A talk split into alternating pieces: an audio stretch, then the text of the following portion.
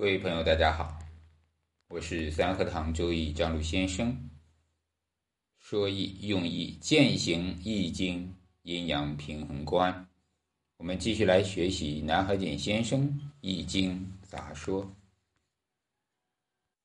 这篇叫化生，范为天地之化而不过，屈成万物而不移。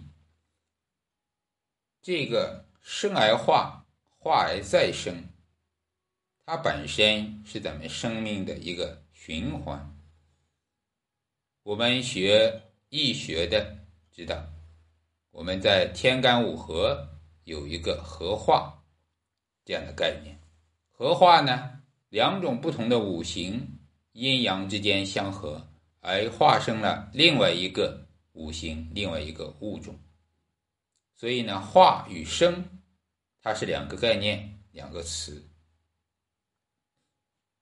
那这一个生而化呢？其实它是一个规律，一个法则，也是蕴含着很远的、深远的意识形态的东西。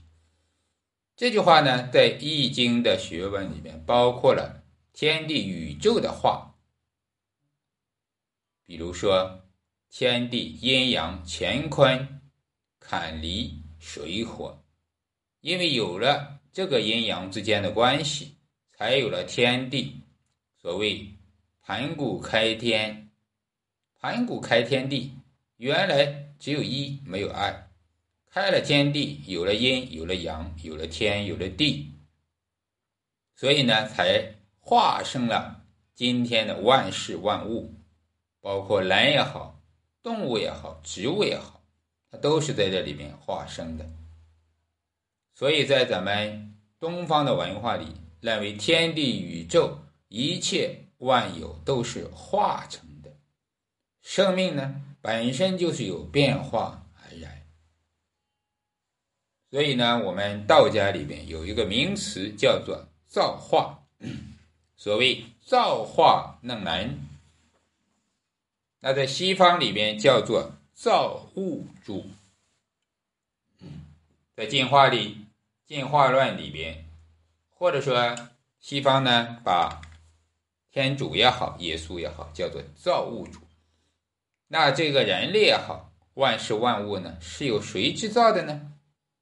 实际上，我们现在知道，它是由阴阳、由天地去制造。所以造化呢，变成运气不好。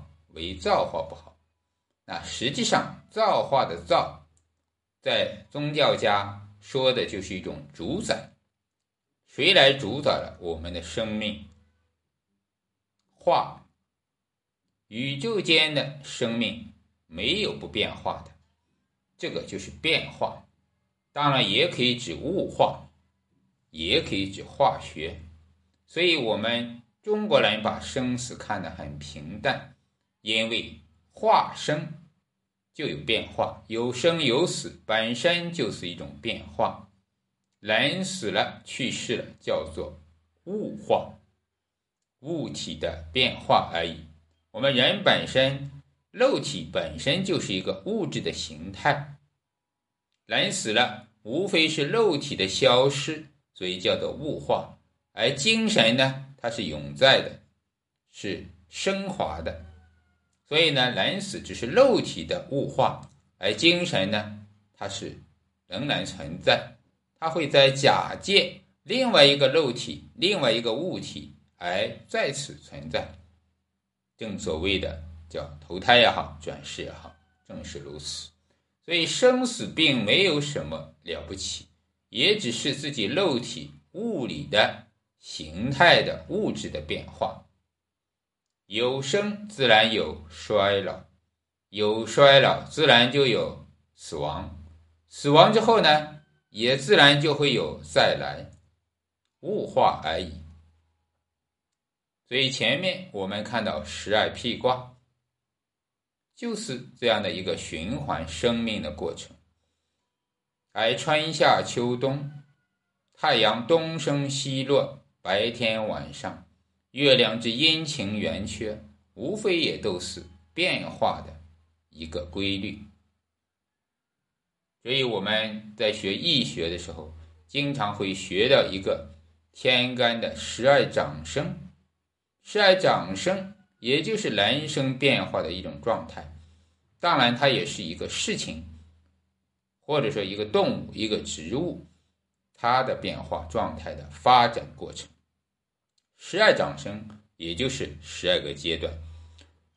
如果人生能活到一百二十岁，当然一百二十岁呢，也是今天这个科学家，尤其是日本的科学家所研究出来的。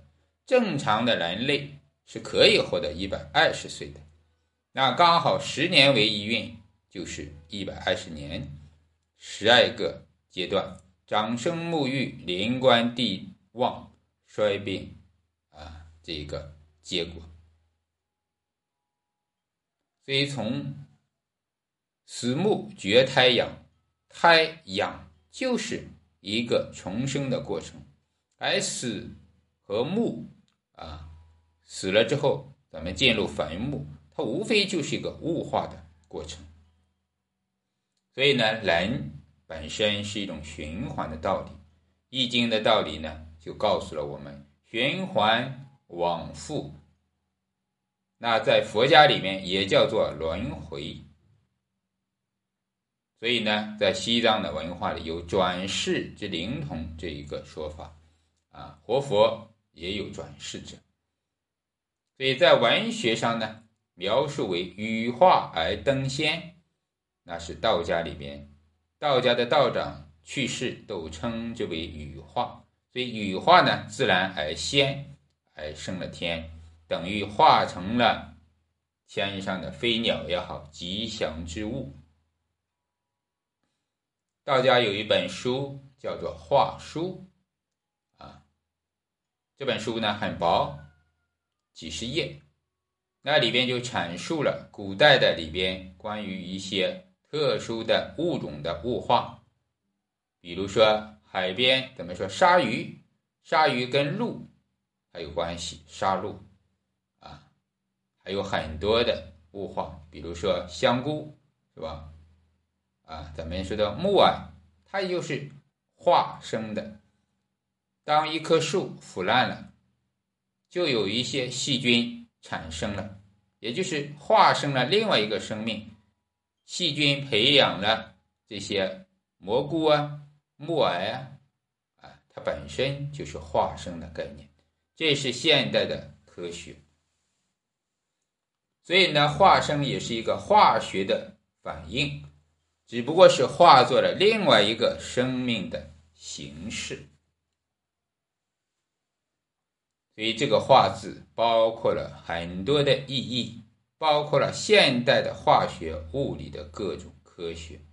所以孔子先生说，《易经》包含了天地宇宙万物的变化，都逃不过这个《易经》的变化原则。